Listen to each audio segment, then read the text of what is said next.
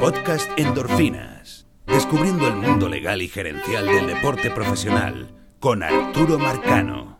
Recientemente, las mujeres han logrado abrirse espacios en el mundo de las grandes ligas. Kim Enck, primera mujer GM con los Marlins, Rachel Balkovich, primera mujer en ser manager de un equipo de ligas menores con los Yankees de Nueva York, Alisa Nacken, primera mujer en ser coach de un equipo de grandes ligas con los Gigantes de San Francisco, Raquel Ferreira, una mujer que ha ocupado cargos gerenciales altos con los Medias Rojas de Boston y muchas otras más. Cada una de esas mujeres pudiera relatar lo difícil que ha sido abrir puertas y conseguir trabajo en espacios reservados históricamente para hombres, y además tener que vivir a diario con las críticas y comentarios prejuiciados de muchos fanáticos y directivos. El caso histórico que analizaremos en esta nueva serie para endorfina trata de una de esas luchas, y nos referimos a Lotki versus Kion.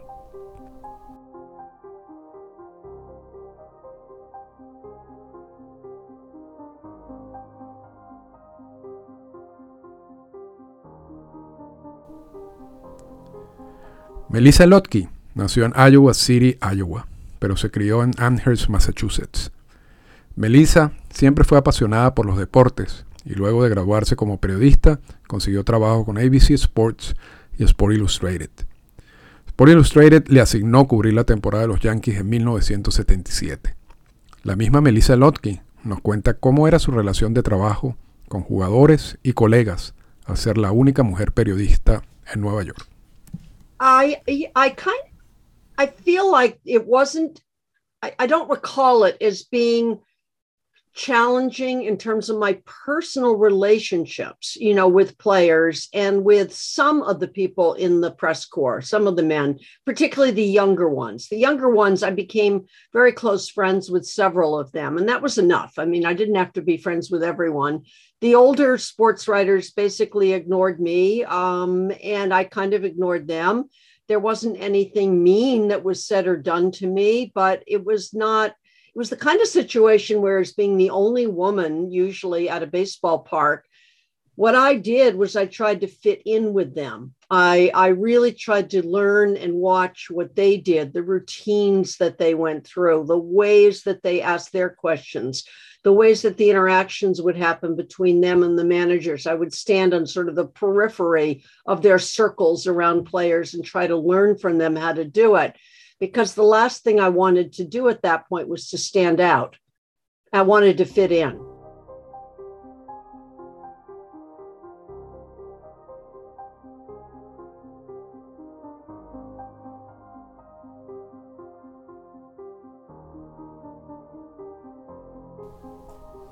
En 1977, los Yankees de Nueva York dominaron la temporada regular en la Liga Americana terminando con un récord de 100 ganados y 62 perdidos, gracias a actuaciones sobresalientes de jugadores como Thurman Monson, Lou Pinella, Reggie Jackson, Great Nettles, Ron Guidry, Sparky Lai, por mencionar solo algunos.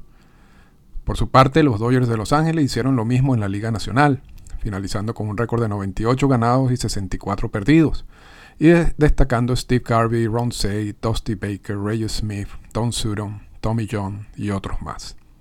Era lógico pensar que ambas maquinarias mortales se encontrarían en la Serie Mundial. Y así fue. Melissa Lotke solicitó su pase de prensa para la Serie Mundial.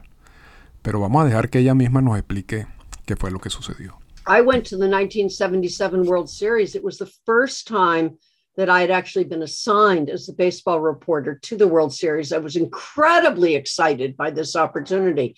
And I had worked very, very hard with the team I was around the most that year, which was the New York Yankees. And by then, sort of again, working privately, I had gained access to the manager's office through a side door where the PR person would come through and let me in the side door. I had gotten that at midseason and then the last two games of the season, Mickey Morabito, the public relations person, had given me locker room passes and I'd use them, but not after the game. I'd use them before the game when all the players were, you know, in their uniforms. And no one, no one wrote a story about it. No one complained about it, all because I'd done this gradually and without making a big fuss and asking permission before I did it. So that continued through the American League playoffs again with no problem. And then it was in the at the first game of the World Series, I had, even though my press pass said you can go into the locker rooms. It said I had permission to go in the clubhouses, but again, like Robin, and I didn't even know this at the time, it was years later we'd share these stories. I felt it was really a responsibility on my part to go to the Dodgers, who had never had a woman in their locker room, and give them an alert and say, "What, what, what do you think? Well, how are we going to make this work so that it works for me and it works for the players?" Tommy John, who was the player rep at the time for the Dodgers, was terrific. He sat down in the dugout, he looked at my past, we talked about it. He went back, he called a team meeting. The, they had an airing of views about it. He met me right before the first game started and he said, You know, we took a vote. It's not unanimous, but we work by a majority, and majority of the players say they understand you have a job to do. You can come in. So again, I had not intended to force an issue and make a scene and sue baseball. That was not my intent. My intent was for it to be smooth, for no one to write about it, and just make it happen.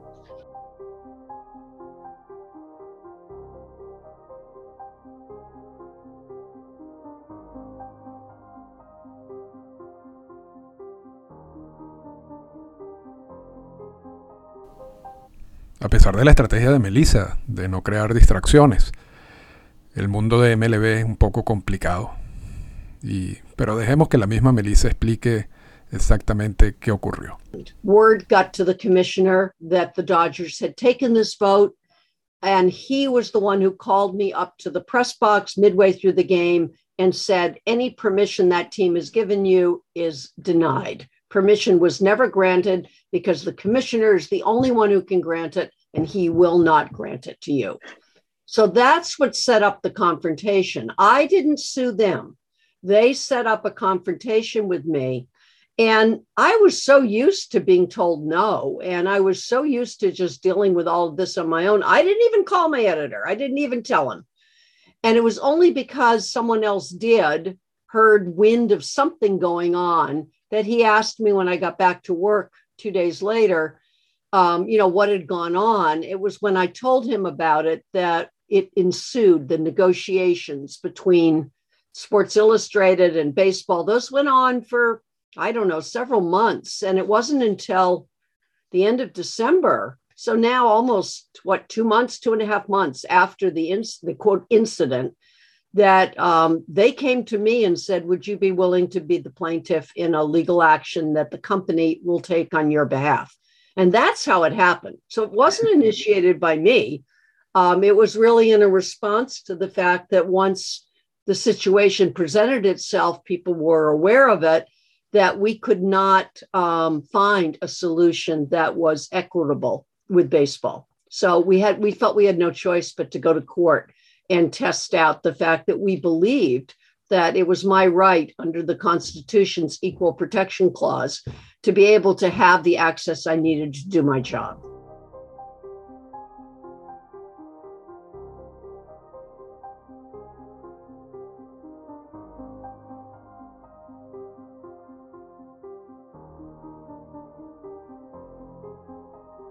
Contrariada por la decisión del comisionado, Melissa Ludtke demanda a MLB en 1978.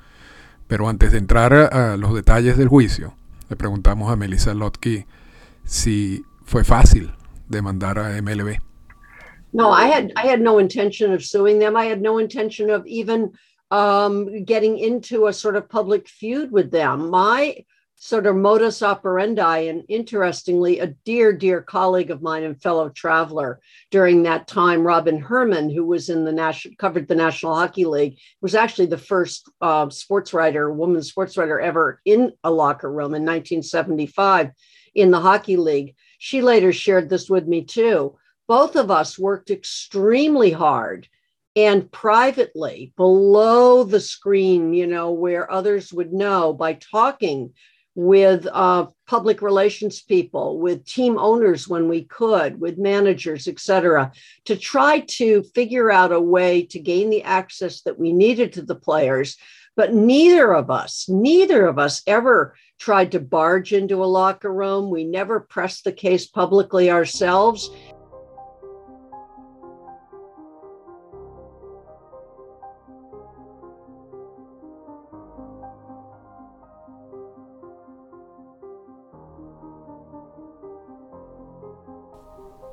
En su demanda, Lotke pidió eliminar los efectos de la política de MLB que impedía el acceso de mujeres periodistas a los vestidores luego de los juegos para hacer las entrevistas, mientras que sí permitía ese mismo acceso a los hombres. Lotke explicó que esa diferencia de trato afectaba su labor como periodista, ya que esas entrevistas post-juego eran cruciales para el contenido de su trabajo. La demanda incluyó un asunto legal técnico importante en relación a si la decisión de los Yankees, como consecuencia de la política de MLB, debía ser considerada como un acto público, tal como lo contempla la enmienda 14 de la Constitución de los Estados Unidos. Y de ser así, si eso violaba el derecho de la demandante a una protección igualitaria ante la ley, su derecho a la libertad de prensa garantizado por la primera enmienda y otros derechos. Pero no se preocupen que esto es un punto que se resolvió y no es necesario entrar en muchos detalles como veremos más adelante. Pero sí revisemos los antecedentes y puntos básicos del caso. El 2 de abril de 1975, el comisionado. Kuhn envió un memo a todos los gerentes generales de los equipos de MLB indicando que deberían mantener una posición unificada en contra de la admisión de periodistas mujeres a los vestidores de los equipos. Kuhn simplemente estaba previendo, en ese momento, cómo actuar como liga en casos como el de Lotke, que se da solo un par de años más tarde. Y esto es debido a que en otras ligas como la NBA y la NHL ya habían flexibilizado sus políticas eh, al momento de que Kuhn envía este memo. En la Serie Mundial de 1977, ese es el memo que utilizan los Yankees de Nueva York para impedir el acceso de Lutke al vestidor del equipo para la realización de las entrevistas post-juego. Obviamente que a pesar de que el caso generó una reacción negativa instantánea en, muchas personas, la oficina del comisionado, luego de la Serie Mundial de 1977, confirmó su política, impidiendo el acceso de mujeres a los vestidores de los equipos. En el juicio, los testimonios de un expresidente y el presidente en ese momento del Baseball Writers Association of America trataron de explicarle a Kuhn que parte de sus funciones como periodista era entrevistar a los peloteros en los clubhouses y o vestidores, y además que muchas veces era más fácil mantener una conversación con los jugadores cuando estaban más de un periodista entrevistándolo. Pero ahora revisemos en más detalles los argumentos de MLB para excluir a las mujeres de los vestidores en las entrevistas post-juego, ya que en estos juicios debe haber un razonamiento que sirva de base para emitir la respectiva política. MLB argumentó que la exclusión de las mujeres era necesaria para, uno, proteger la privacidad de los jugadores, que estarían desnudos o en proceso de desnudarse para ir a las duchas. Dos, para proteger la imagen del béisbol como deporte familiar. Y tres, para preservar los conceptos tradicionales de decencia y propiedad. Pero escuchemos a la misma Melissa Lotke cómo reaccionó con estos argumentos de MLB. Start with the first one. The first one says that it's going to protect the privacy of players who are undressed and showering. So, how would baseball then respond to the fact that they also kept me out of the locker room prior to the game when the writers have 45 minutes to do their reporting and their interviewing when not one player changes out of his uniform? They've come from batting practice, they're in the locker room, they're usually signing balls, playing cards, whatever. But that's the time when a magazine writer like me has the time to really sit down with a player and do the interview and yet they kept me out. So what does that have to do with showering and you know and players being naked? So let's start with number 1, right? I mean number yeah. 1 actually is the least sensible because it, then then let me in, right? But no, yeah. that was I was also prohibited from being in there then. Um, in terms of a family sport, that was actually my my lawyer in the course of the hearing indicated the judge that that was actually uh, probably the number one reason um, that they considered their sport, which was at that point the national pastime, and fearful that it would be eclipsed as it was by the NFL. The NFL was an ascension, and baseball was kind of, you know, the 1977 series was, I think, the most watched World Series of any. Of course, it had New York and Los Angeles, two big media markets But um, arguably, you're beginning to see baseball peak and start flattening, and you're seeing NFL.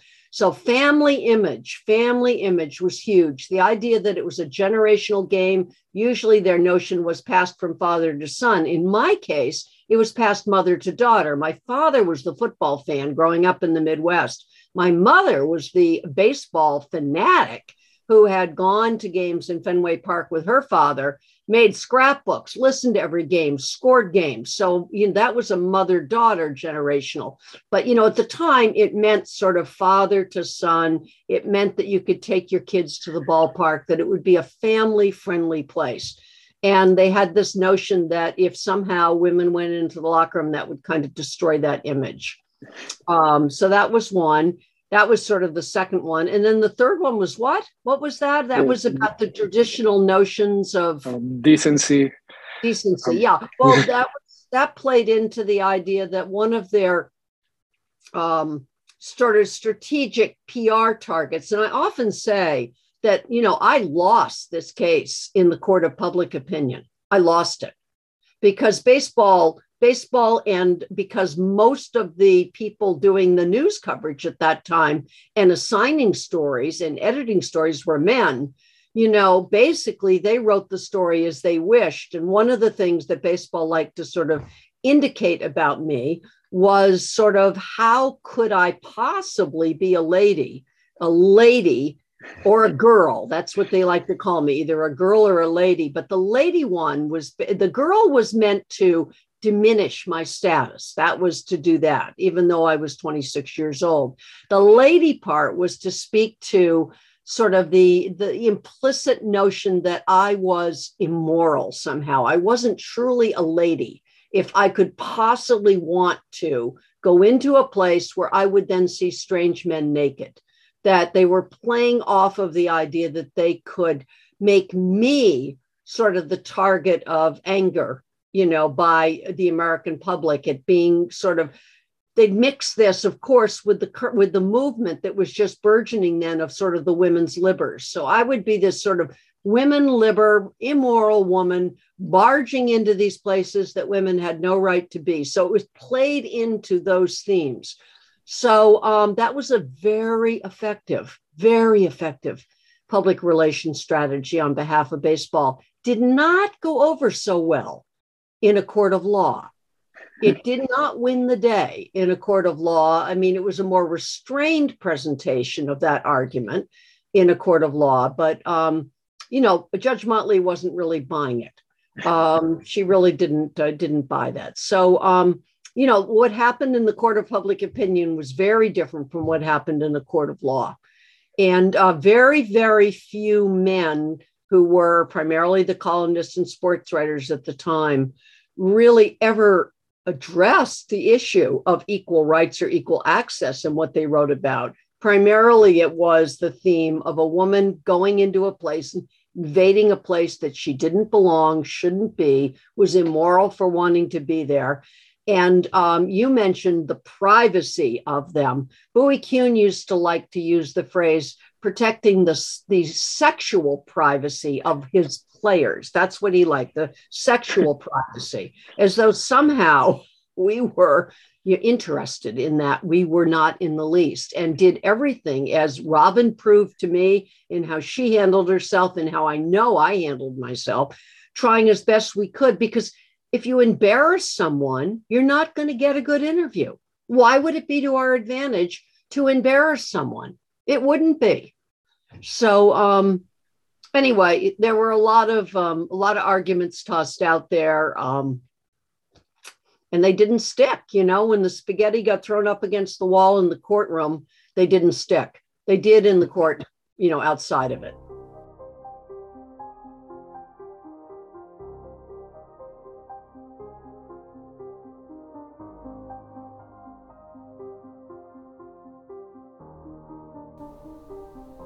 MLB admitió en el mismo juicio que había maneras no tan drásticas para que los peloteros pudieran cambiarse en sus cubículos sin que sean vistos desnudos, incluyendo ponerse una toalla. Sobre los puntos 2 y 3, proteger la imagen del béisbol como deporte familiar y preservar los conceptos tradicionales de decencia y propiedad. El mismo Kuhn hizo la siguiente declaración ante la juez del caso, algo publicado por Roger Angel en el New Yorker. El béisbol representa los más altos estándares de integridad y moralidad en los deportes profesionales. Los estándares de conductas y las actitudes y el comportamiento de las personas en las grandes ligas a menudo sirve como modelo a seguir para millones de niños. Si el béisbol le diera a las mujeres el mismo acceso que a los hombres, bueno, destruiremos esos altos estándares de integridad y moralidad. La Corte concluyó que como la restricción estaba solo basada en el sexo y que había otras maneras menos severas que podían permitir el acceso a mujeres sin incomodar a los jugadores, lo único que quedaría sería determinar si esa decisión de los Yankees, basada en la política de MLB, podía ser considerada como un acto público. Luego de un análisis de varios casos, la, Corte determinó que la decisión de los Yankees sí debía ser considerada como un acto público, tal como lo establece la enmienda 14 de la Constitución de los Estados Unidos. Básicamente la Corte estipuló que los Yankees deberían ser considerados como un ente municipal y para entender esto eh, hay que remontarse a esos años y entender que el Yankee Stadium estaba construido en un terreno de la ciudad y la ciudad había dado en arrendamiento el terreno a los Yankees por 30 años. Adicionalmente, la ciudad también realizó todas las renovaciones en las instalaciones del Yankee Stadium en 1976 y en 1977 con dinero público. Entonces, ya con eso aclarado, la Corte determinó que la decisión de los Yankees por la política de MLB interfería con el derecho fundamental de Lotke de ejercer su profesión. La Corte también indicó que los otros dos objetivos argumentados por MLB de mantener el estatus de béisbol como un deporte familiar de acuerdo con los conceptos de decencia y propiedad, carecían de fundamentos como para tan siquiera ser considerados en la decisión. En definitiva, Lutke ganó su caso, y eso hizo que la política de MLB cambiara para siempre, dándole el mismo acceso a las mujeres que a los hombres, a los vestuarios para las entrevistas post-juego.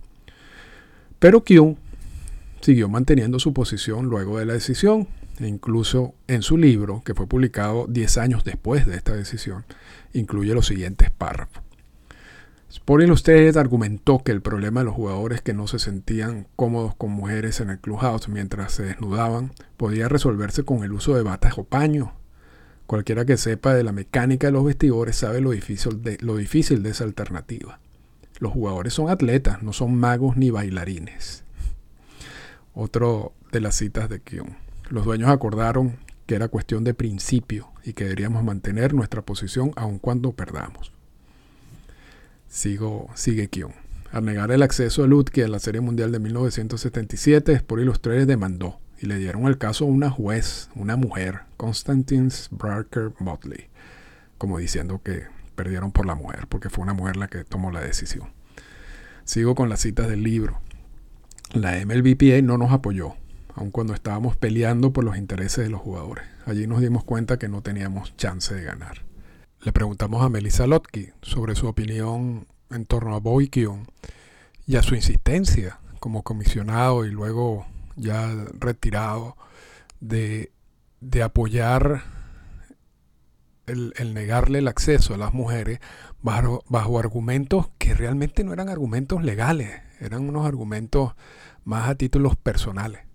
Well, it's amazing because here he was, someone, you know, obviously a very intelligent man. I mean, he went to Princeton, he then went to the University of Virginia Law School. He was trained as a lawyer, worked as a lawyer up, you know, for the National League. He was their lawyer until he got to the, um, you know, commissioner's office, but he was a lawyer. And, you know, in his lifetime, certainly in 1954, you know, Brown versus Board of Education had clearly laid out that separate could not be equal.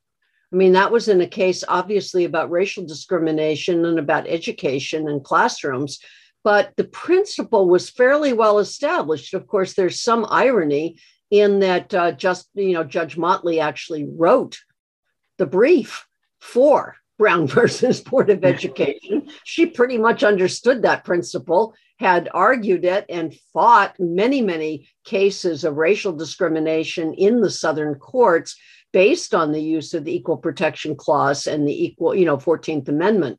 So she was highly steeped in that law. And for him to not, as a as, as a, as a well-trained lawyer, not to acknowledge that constitutional principle was rather, you know, rather startling.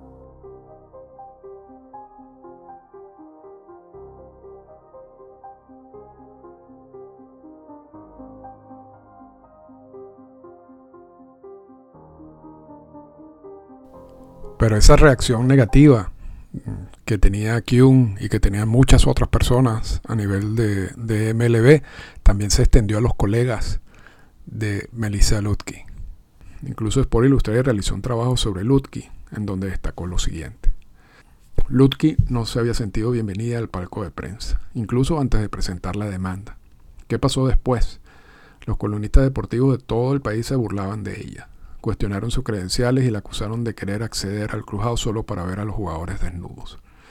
Lee Montville, del Boston Globe, preguntó, ¿habla en serio? ¿Alguna vez escupió en un guante de béisbol? Estaba su vida absolutamente dominada por los deportes cuando era niña. Red Smith del New York Times dijo que debía considerarse una chica afortunada por evitar el caos de los reportajes en el Clubhouse. Incluso meses después que se tomara la decisión de la corte, Jerome Holtzman del Chicago Sun-Times se sintió cómodo dando la siguiente cita al New Yorker. Supongo que el hecho de que este fuera un mundo exclusivamente masculino fue lo que me emocionó inicialmente. Y ahora que está siendo invadido y erosionado, es mucho menos atractivo. El parque de prensa solía ser un espacio masculino, ese era su encanto. Preferiría no tener a una mujer como compañera de asiento en un juego de la Serie Mundial. No sería tan divertido. La revista agregó que Holtzman estaba casado y tenía cuatro hijas. Le preguntamos a Melissa sobre la reacción de sus colegas y esto fue lo que nos respondió. No, they weren't. No, they weren't. There were reporters uh, right and left who uh, did not like the the way it was it happened. I mean, they joked about the fact that well, now they would have equal rights because they should be able to now go in and interview uh, female athletes, you know, while they were undressing, and that was always meant to draw a chuckle but no, there they were there were a lot of them still angry. I mean, I remember Maury Allen, New York Post. I think it was on the back page of the post. He said, "No, no, a thousand times no." You know, he was just still just would hear nothing of it. Um, but again, that was sort of the older generation, you know, who had grown up without women um, being around them, and in in most aspects of their life, they certainly weren't in their newsrooms. They certainly weren't, you know, at the ballpark working, uh, you know, on a sports beat so this was all new to them, and they were very resistant to it. And um, they were very, I think, feeling that this change was not going to be a, just a change at the ballpark, it was a fundamental shift.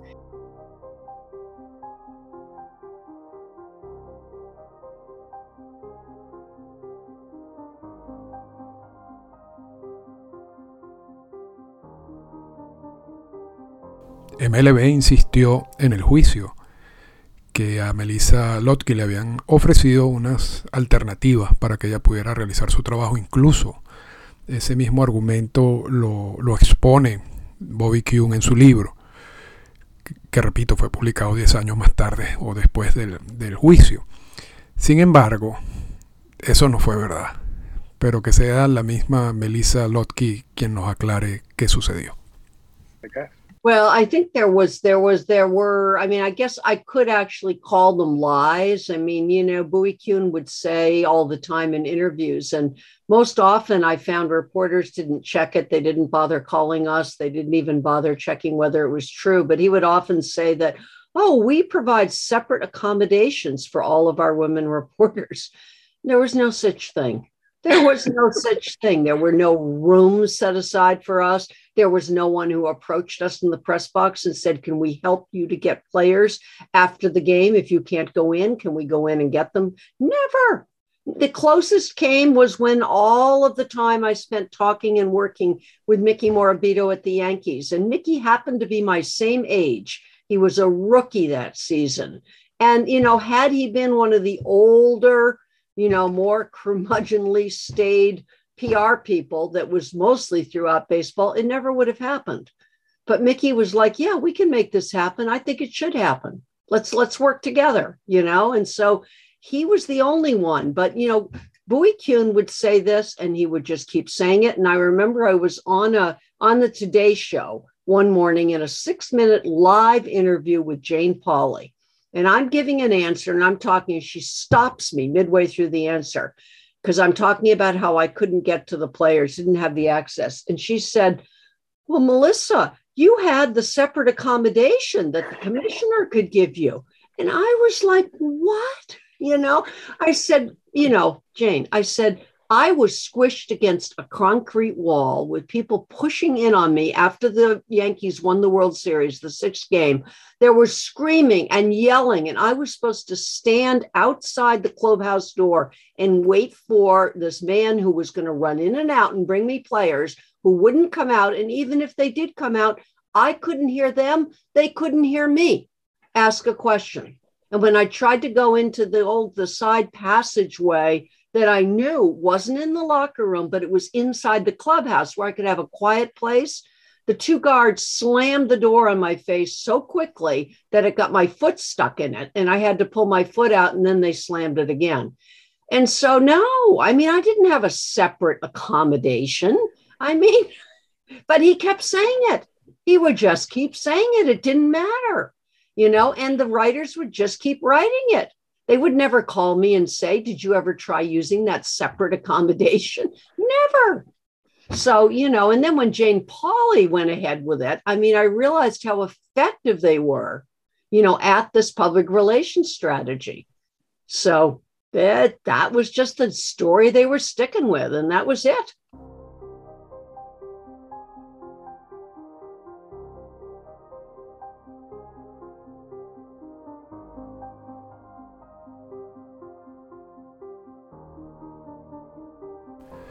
Lo cierto es que, repito, la decisión de la Corte en el caso de Lotke versus Kuhn obligó a MLB a modificar su política y permitir el mismo acceso a mujeres que a hombres a todos los espacios en donde es necesaria su presencia para fines de sus labores. Han cambiado mucho las cosas de 1977 para acá, pero hay otras que no tanto. Las mujeres no solo tienen que demostrar ser iguales o mejores que los hombres para poder ocupar algunos cargos y abrirse camino, pero al mismo tiempo deben aguantar improperios e insultos constantemente y pretender que no ocurrieron. El béisbol de grandes ligas y de todas partes del mundo solo se beneficia con la mayor presencia de mujeres y sus aportes. Los ataques alimentados por ideas machistas y discriminatorias cada vez que hay un nombramiento de alguna mujer es algo que sí no debe tener ninguna presencia ni en el béisbol ni en la vida. Esta fue una presentación del podcast Endorfinas. Para comunicarse con nosotros, escríbanos a las siguientes cuentas en Twitter arroba Arturo Marcano y arroba Endorfinas Radio.